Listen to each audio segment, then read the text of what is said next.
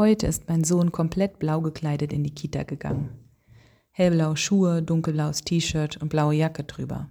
Sonnenhut blau und die blaue Hose hat noch dazu kleine dunkelblaue Autos drauf. Mehr Stereotyp geht ja kaum, denke ich, unangenehm berührt. Dieser Mix war jetzt zwar zufällig und es gibt durchaus noch andere Farben in seinem Kleiderschrank. Aber blau ist die Hauptfarbe. Und auch wenn blau meine Lieblingsfarbe ist, will ich selber gar nicht, dass dieser Junge so auf blau festgelegt ist. Zuallererst ist er ein Kind und Kinder sollten knallig bunte Farben tragen, finde ich. Nun gibt es aber die rosa-hellblau-Falle. Dabei geht es darum, dass es für Jungs blaue Dinge und für Mädchen rosafarbene Alltagsgegenstände und Kleidung gibt. Und das ist in den letzten Jahren immer extremer geworden. Wenn man sich Klassenfotos aus den 90er Jahren ansieht, sind Jungs und Mädchen oft noch in ähnlich kreischigen Farben und unmöglichen Farbkombinationen gekleidet.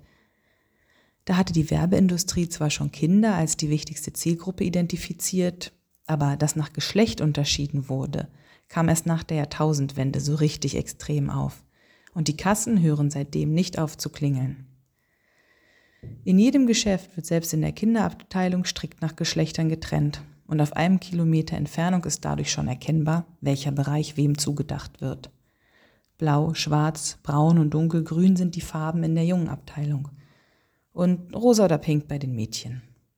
Wenn man da nicht mitmachen möchte, wird es schwer. Klassisch in die Falle geraten. In die rosa-hellblau-Falle nämlich.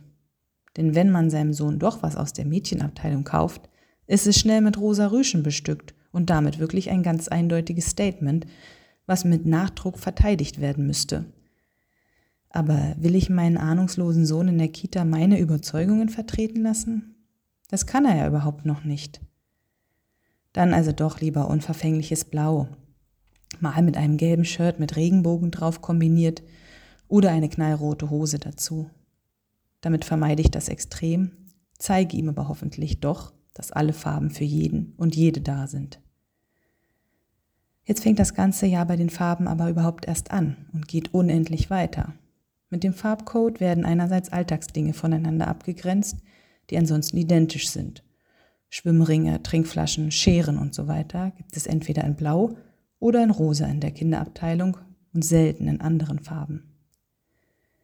Aber auch Süßigkeiten zum Beispiel werden vom Hersteller in unterschiedliche Packungen gefüllt, damit die Familie mit Sohn und Tochter gleich doppelt kauft. In nächster Konsequenz werden dann auch die Dinge, die zu tun sind, kategorisiert. Praktisches für die Jungs, häuslich Kreatives für Mädchen. Ja, aber das war ja schon immer so, sagen Sie jetzt vielleicht. Und im Übrigen unterschieden sich Mädchen und Jungs früher durch das Tragen von Hosen und Röcken, jetzt dann halt durch Rosa und Blau, fügen Sie vielleicht hinzu. Ja, stimmt. Aber sind wir darüber nicht eigentlich hinweggekommen? Oder versuchen es zumindest? Die politische Dimension dieses sogenannten Gender Marketings ist übrigens in vielerlei Hinsicht wichtig. Ein pinker Kugelschreiber ist oft teurer als ein produktionsgleicher blauer Kugelschreiber. Pink Tags nennt sich das. Ein Mädchenpullover ist, obwohl er die gleiche Größe hat wie ein Jungspullover, manchmal knapper geschnitten. Hosen für Mädchen sind häufig viel unpraktischer, sodass sich weniger frei bewegt werden kann. Ich könnte noch lange so weitermachen. Aber da wir uns hier im Rahmen der digitalen Kirche sprechen, was hat Gott damit zu tun? Ja, was hat Gott damit zu tun? Nichts. Nichts hat Gott damit zu tun, sage ich. Und diese Erkenntnis ist wichtig, denn bei der ganzen Diskussion um Rosa und Hellblau und allem, was dann dazugehört, wird oft behauptet, dass Frau und Mann schon Gott gegeben in bestimmte Bereiche gehören. Ich bezweifle gar nicht, dass es Unterschiede zwischen den Geschlechtern gibt.